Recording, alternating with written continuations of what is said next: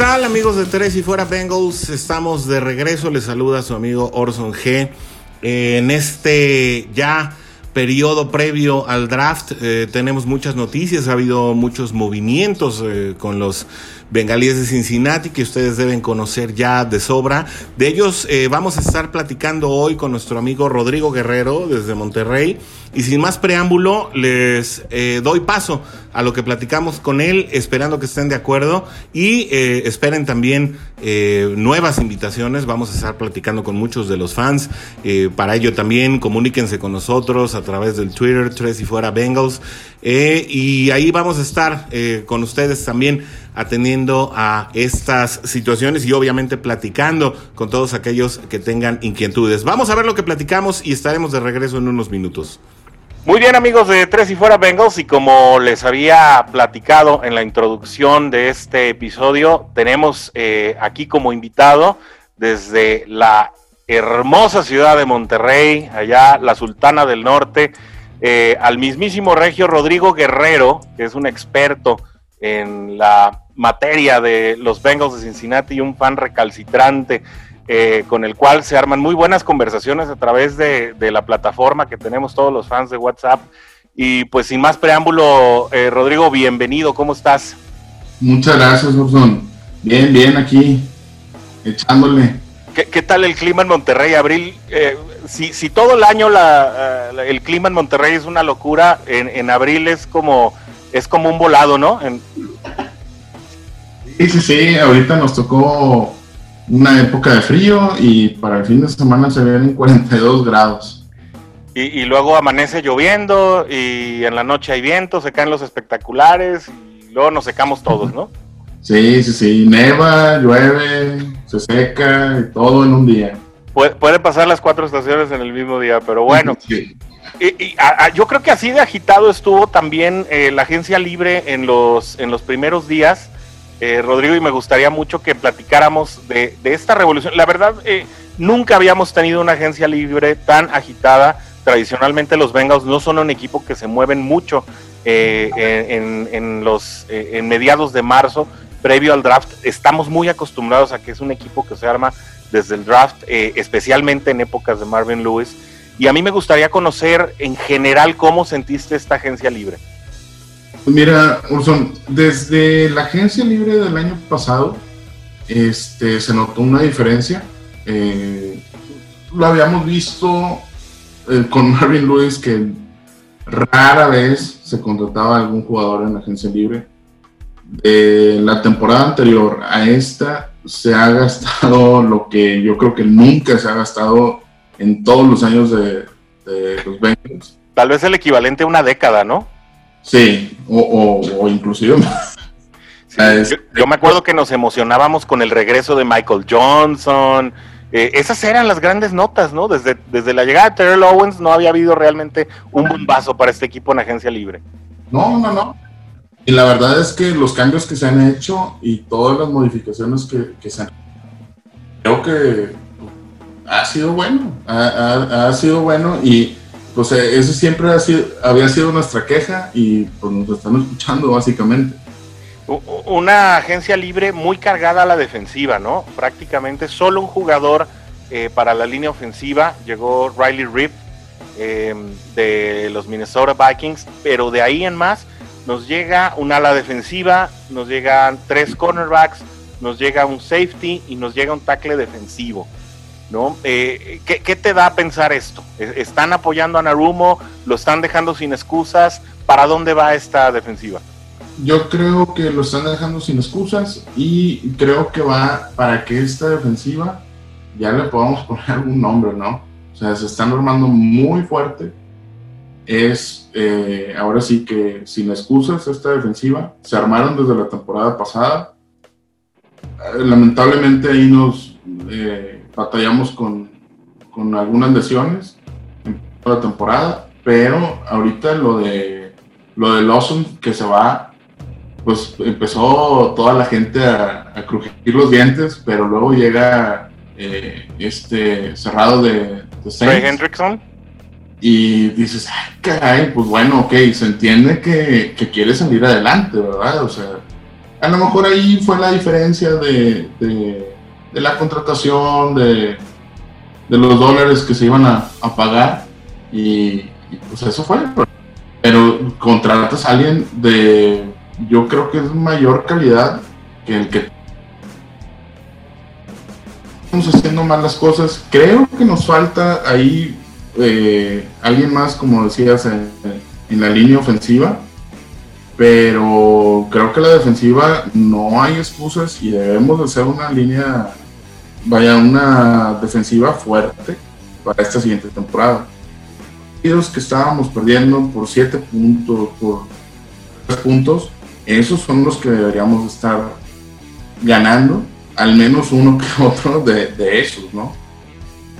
Sí, sí, correcto. Hace dos años, eh, me voy a remontar no solo uno, sino dos, es decir, a la llegada de Zach Taylor eh, y su primer temporada regular completa. La línea defensiva no se veía tan mal, ¿no? Carlos Dunlap y, y Gino Atkins aún producían, eh, estaban bien acompañados de alguna manera por ahí de Andrew Billings y de Sam Hubbard, que estaba en su año de novato.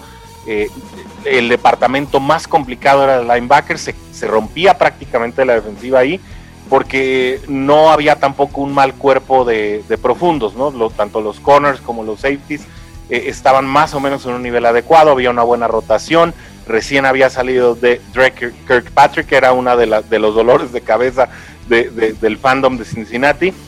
Eh, llegan estos, estas nuevas adiciones el año pasado, prácticamente todos eh, por la vía del draft. Eh, a mí me gusta mucho la figura de Logan Wilson. Me pareció una llegada eh, que, le dio, a pesar de su novatez, un upgrade a lo que se fue con Nick Vigil, que ahora está con, San Diego.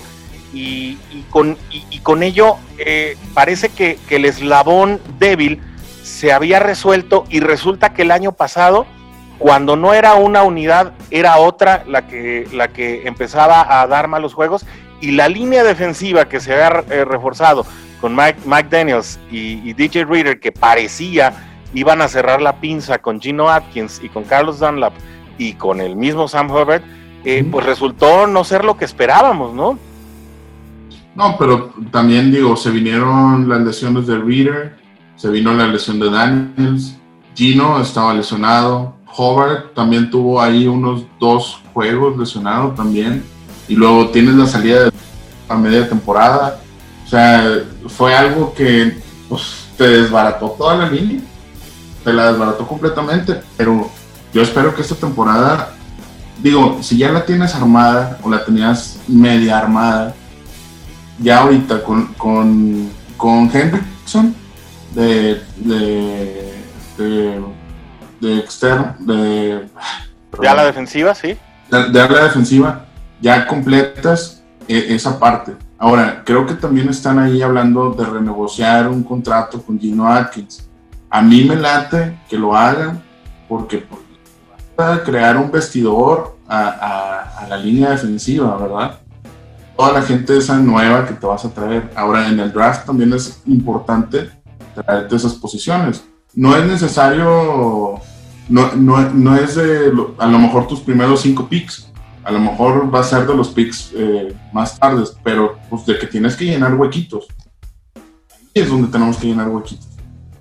Sí, definitivamente. Y además, eh, ¿a cuántos de nosotros no nos gustaría, en un sentido a lo mejor muy poético, muy romántico, pues ver a Gino Atkins terminar su carrera eh, pues de rayas anaranjadas, ¿no?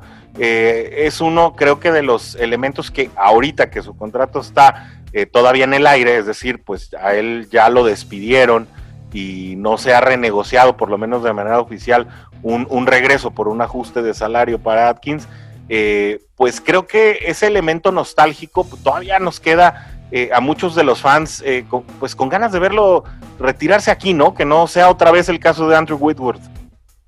Sí, vaya, ya lo vimos con Whitworth, ya lo vimos con Dunlap, ya lo vimos con AJ Green, ya se fue también. O sea, ya no queda, vaya, Andy Dalton, de igual manera, Andy Dalton se tenía que ir, o sea, no, no había de otra. Este, pero pues así, ya todos los tops, bueno, salvo Bernard, que sigue también, este, pero todos los demás, ya fueron y no se despidieron con los, con los colores, ¿verdad? Y el último que fue, que se despidió así, la verdad no recuerdo quién fue, pero pues el que se pudiera decir que se despidió así fue Chad. Y eso que se fue una, una temporada a Inglaterra y listo. Así es. Sí, pero sí parece que de repente no hay mucha gratitud eh, por parte de la gerencia libre, perdón, de la gerencia alta a, retener a este talento, pues eh, para darle el gusto a los fans de decir, bueno, este fue un eh, Bengal de toda la vida. Y, bueno, llegan nuevas caras hoy, como bien apuntabas, llega Trey Hendrickson Llega Chidobe Awuzie también. Eh, llega Mike Hilton de los odiadísimos uh, acereros de Pittsburgh. Eh, llega Larry, Larry Ogunjobi de, de, Cleveland. O sea, dos adiciones de la, de la división que creo que son bastante positivas porque le aportan a la defensiva no solamente el talento, sino el input de conocer el esquema defensivo de, del equipo rival, de un rival al que vamos a ver dos veces en la temporada. Eh, llega, como lo decíamos, Riley Reef a la línea ofensiva. Llega también Eli Apple, que a lo mejor pasa un poco desapercibido porque sus lesiones no lo dejaron tener un, eh, pues, sólidos años eh, en los dos años anteriores, pero que con New Orleans tuvo pues años bastante buenos y juegos bastante buenos y que no debemos olvidar que ya conoce a Bell y que Bell además ha hecho muy buena mancuerna con Jesse Bates allá en lo profundo y, eso empieza a, dar eh, un elemento ahí de redondeo que además eh, sumas a Ricardo Allen que llega de Atlanta, que es un jugador sumamente inteligente, muy estudioso, que entra a las juntas de las otras unidades. Y entonces piensas que a lo mejor pudiéramos estar ya en la víspera de algo más interesante. Así es, y yo creo que con Ila y Apple le están tirando más a que sea eh, el relevo dentro de el, del descanso de, los jugadores. Y pues tienes una banca excelente ahí con, con Apple. Con, Apple y Ricardo Allen, sí. Y aparte te salen barato. Y, Logan Wilson, que sabe jugar muy bien atrás. O sea, Logan Wilson es un elemento que te puede ir a hacer presión, que, que logró hacer varios rushes el año pasado, que no se, eh, tal vez no se contabilizan mucho o no se notan demasiado, pero tuvo seis rushes el año pasado. Eh, para un jugador de, su rotación, porque no es titular, y, de sus condiciones en las que también consiguió un par de intercepciones, te habla de un jugador muy dinámico que está adelante y atrás prácticamente eh, lo, que, lo que en el soccer le llaman el volante, ¿no? Sí, y luego con Mike Hilton ahí, hijo su o sea, Resolviendo un problema del slot, específicamente. Y vamos a hacer, eh, va a ser muy agresivo va a ser una defensiva muy agresiva en la secundaria. era lo que le faltaba a Bates, la verdad. Que Bates no se podía aventar todo el jale.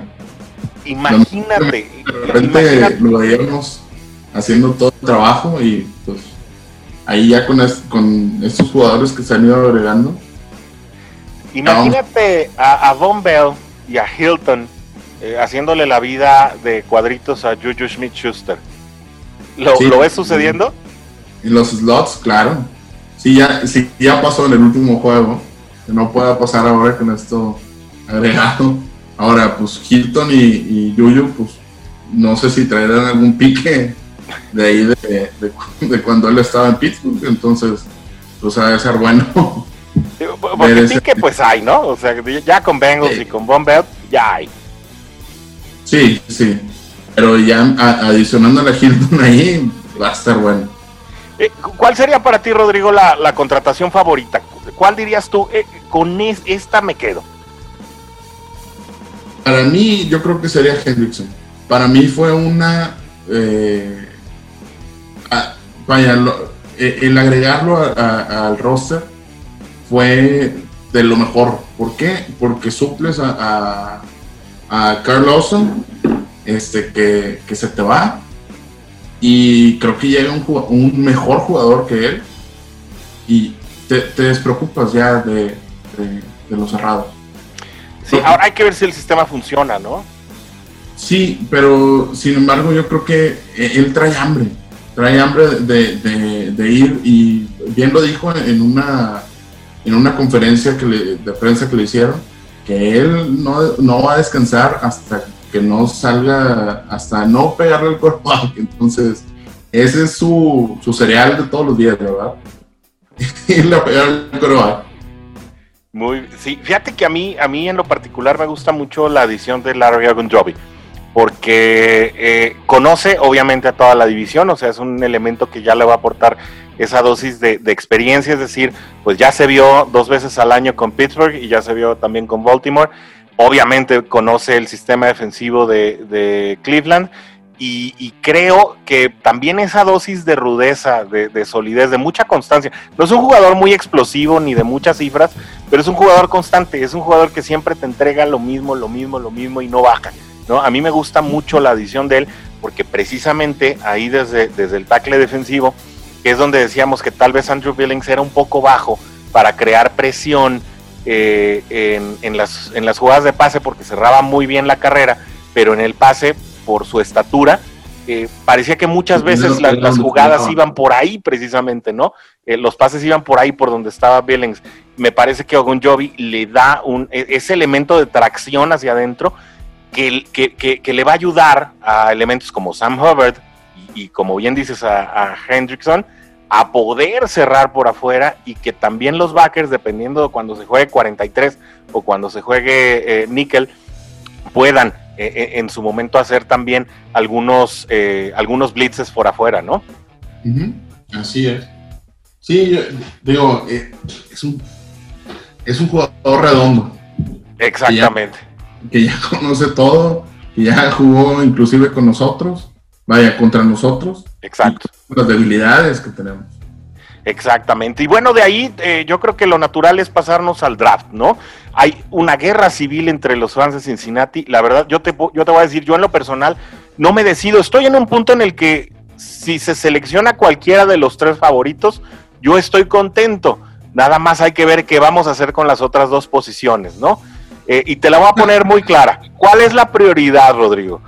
Receptor abierto número uno o número tres, dependiendo del caso, ala cerrada o tackle ofensivo. Híjole, pues, ay, ay, ay, está muy difícil. Sí, yo sé que te puse a sufrir.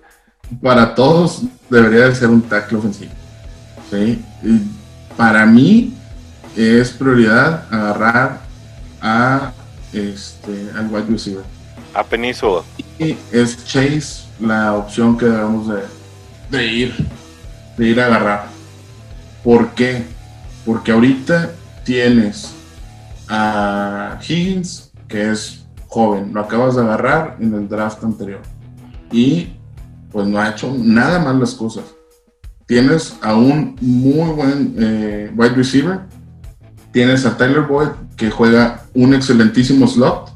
De ahí no lo muevas. El profundo. O sea, Higgins sí lo puede hacer, pero pues está Higgins, está Boyd y Tate. ¿Y quién más? O sea, yo sé que tenemos a Mike Thomas ahí, pero pues te va a faltar esa, esa profundidad. Y si se te lesiona alguno de ellos, ya no vas a tener más que contratar a alguien más. Creo que podemos contratar a más gente en la, para la línea ofensiva que contratar realmente un, buen wide receiver para la, para la profundidad que, necesita. El elemento de velocidad y separación que sí, Auren Tate no lo tiene, Auren Tate es muy bueno por arriba, no es muy veloz. Eh, Thomas tampoco es eh, demasiado veloz y no te causa ese elemento de profundidad. Eh, Higgins la verdad es que no crea tanta separación, él es muy hábil para para ganar el balón a través de su cuerpo. Y bueno, Tyler Boyd es, conocido de sobra. Em, ¿qué, harías entonces eh, con la línea ofensiva? Yo no estoy tan intranquilo con la línea ofensiva que se tiene hasta hoy. ¿eh? Eh, sí te voy a decir, Xavier Suafilo, Quinton Spain, em, Riley Reef, em, obviamente Jonah Williams y Trey Hopkins en el centro, a mí no me suena nada mal. Pero a muchos todavía no la sienten completa o redonda esa línea, y creo que es tu caso. Mm, no, sí, digo, no, no está completa, pero por ahí nos falta un huequito, un huequito, un huecote, ¿verdad? Que llenar. Pero creo que digo, si nos vamos, es que, mira, retomando los últimos 10 años que hemos tenido de draft, hemos hecho 5 drafts que han sido de, de línea ofensiva, ya sea centro, ya sea ya sea guard, ya sea extremo, ya sea lo que sea. De esos cinco, uno es el que dices, sí, va, se nos fue, que es este, Kevin ajá. Y ya, pero todos los demás han sido bust, básicamente.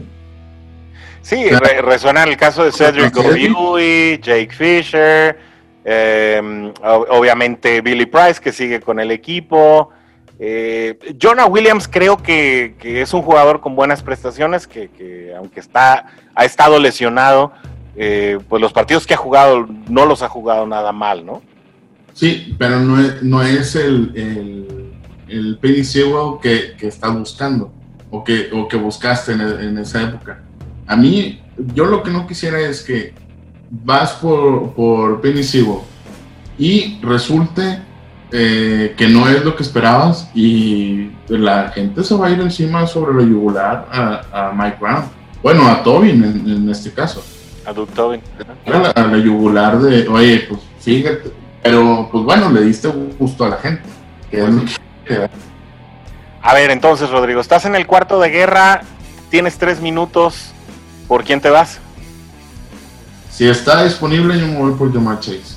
Jamar Chase, definitivamente vamos a suponer, es muy difícil. Se, se va, eh, se, va Chase, se va Penny Sewell, te queda Davonta eh, Williams, te queda, perdón, Davonta Smith. perdón, Davonta Smith, Kyle Pitts y, bueno, el, resto que ya conocemos, ¿no? Sí, Ajá, ¿por quién te vas si no están Penny y, y Chase? Y esa está más complicada pero eh, me iría por Pitts si realmente nosotros jugáramos eh, con el Tyrant más, Pero como usamos más el Tyrant para bloqueo que para realmente salir a eh, en juego, este, creo que pudiéramos hasta, bueno, no sé si, si estaría abierto a, modificar ahí su, su planteamiento. Yo, yo creo que sí, Rodrigo. Te voy a decir porque CJ Uzoma, que no es muy buen bloqueador, eh, recibió muchos pases de parte de Burrow eh, en el principio, porque Burrow cuando no encuentra un receptor eh, rápidamente, siempre busca el juego físico por arriba. Y CJ Uzoma era una excelente opción para él. De hecho, empezábamos a ver un poco que producía más lo que no había producido en otros años. y Drew Sample lo conocemos, es un tight end de muchísimo más prestaciones de bloqueo que pues prácticamente no lució porque hubo muchos problemas en la línea. Casi siempre estaba eh, reforzando a Bobby Hart, que bendita sea la hora que ya se fue. Y, creo que eso sí abriría un poco la situación para que, para que pudiéramos ver a lo mejor líneas cerradas más explosivas. A mí eh, me interesaría mucho es muy difícil que pase, no creo que suceda, pero a mí me interesaría mucho ver una mancuerna de, de Pitts con, con, Joe Burrow.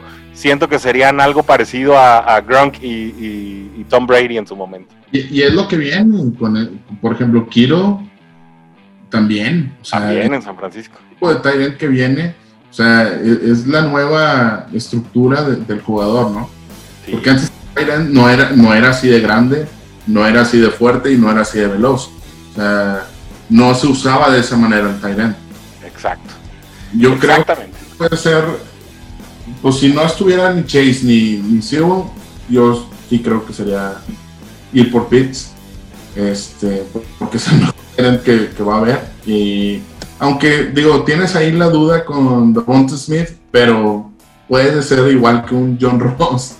Eh, en una de esas, ¿no? Que rápidamente ves cómo tu inversión del draft se fue por el caño, ¿no? Exactamente, no estrella fugaz. ¿Cómo te sientes para la próxima temporada, Rodrigo, ya para finalizar esta emisión? Mm, mira, eh, me, imagino que, me hablas acerca de los juegos ganados y de cómo... ya cómo ves a Bengals para la... Que nos Este, yo creo que mm, el, el, realista o el marcador realista que vamos a tener va a ser un 7-11. Bueno, ahora que ya se agregó un, juego más, ¿qué es? Sí, ahora te tienen que dar 17 en total. Perdón, 6-11, perdón, 6-11. Un 6-11. O 7-10, más o menos. Ese es mi pronóstico realista. Ahorita, al momento, draft. Ya después del draft eh, y de algunas contrataciones adicionales que pueda haber, yo creo que podemos llegar al 9-8 sí, o, hasta el al 10-7. Siendo realistas, o sea, no, no, o sea, por más que digamos, oye, tenemos la defensiva armada, ya tenemos al, al tackle ofensivo que queríamos, o ya tenemos a Jamar Chase eh, eh, en la profundidad, por más que digamos todo eso, esto apenas va, son los engranes que apenas van jalando.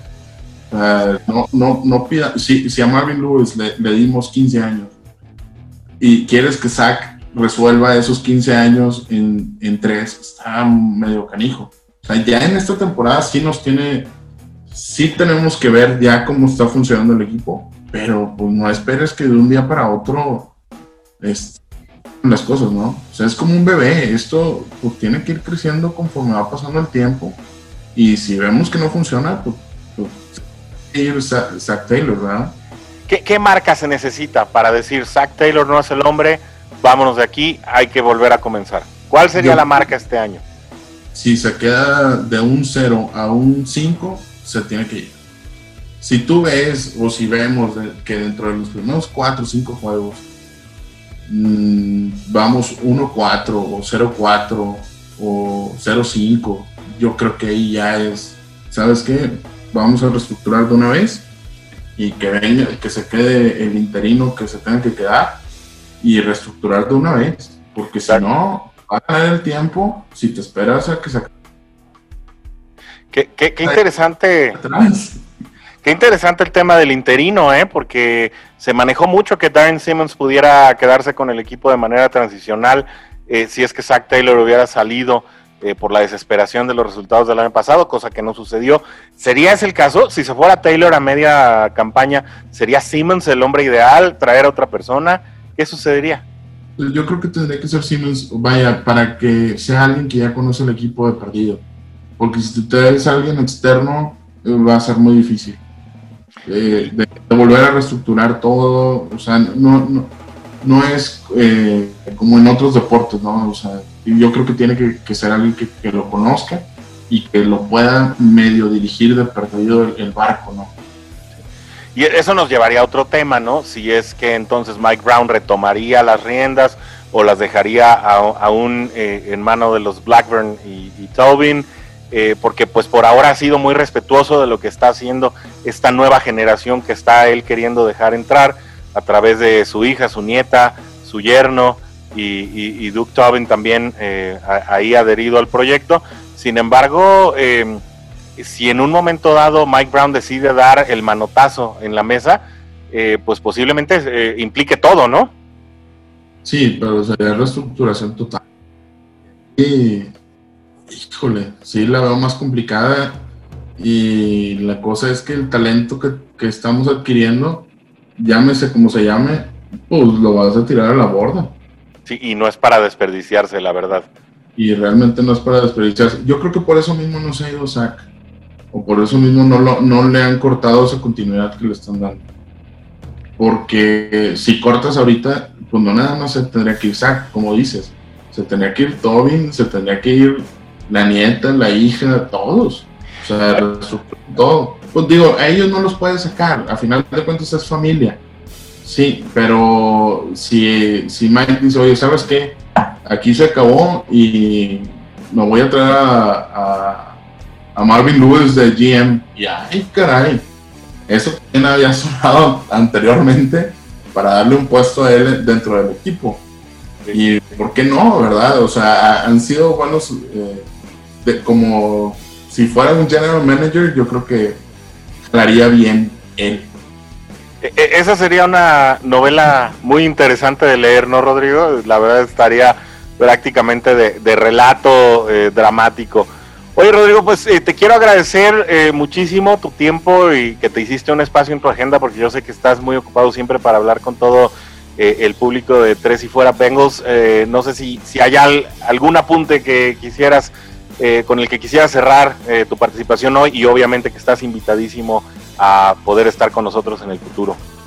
Muchas, muchas gracias, Orson. Y pues, digo, nada más, eh, no, no quedarnos con la, con la expectativa y ser un poquito realistas con las que nos podamos enfrentar. Y digo, sí, sí esperemos que, el equipo sea, repunte ya, pero también hay que ser realistas de que esto no es de un día para otro. Sí, totalmente de acuerdo contigo. Yo creo que este equipo está para ganar por lo menos seis partidos eh, aspira como máximo a unos nueve ganados.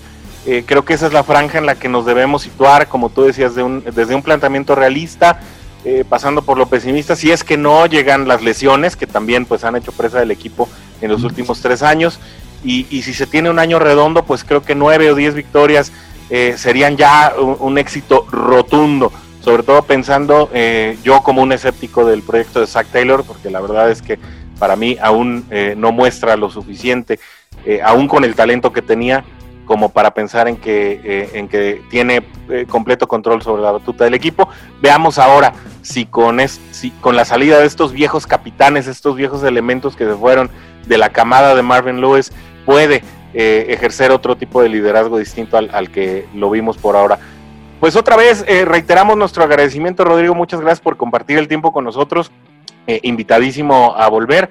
Eh, y bueno, pues eh, los invitamos a, también al público a mantenerse bien atentos del desarrollo de la temporada a través de estos micrófonos de tres y fuera Bengals. Gracias, Rodrigo.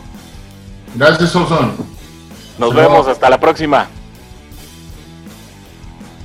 Así es, así fue lo que platicamos. esta fue la conversación muy amena que tuvimos con Rodrigo Guerrero desde la ciudad de Monterrey.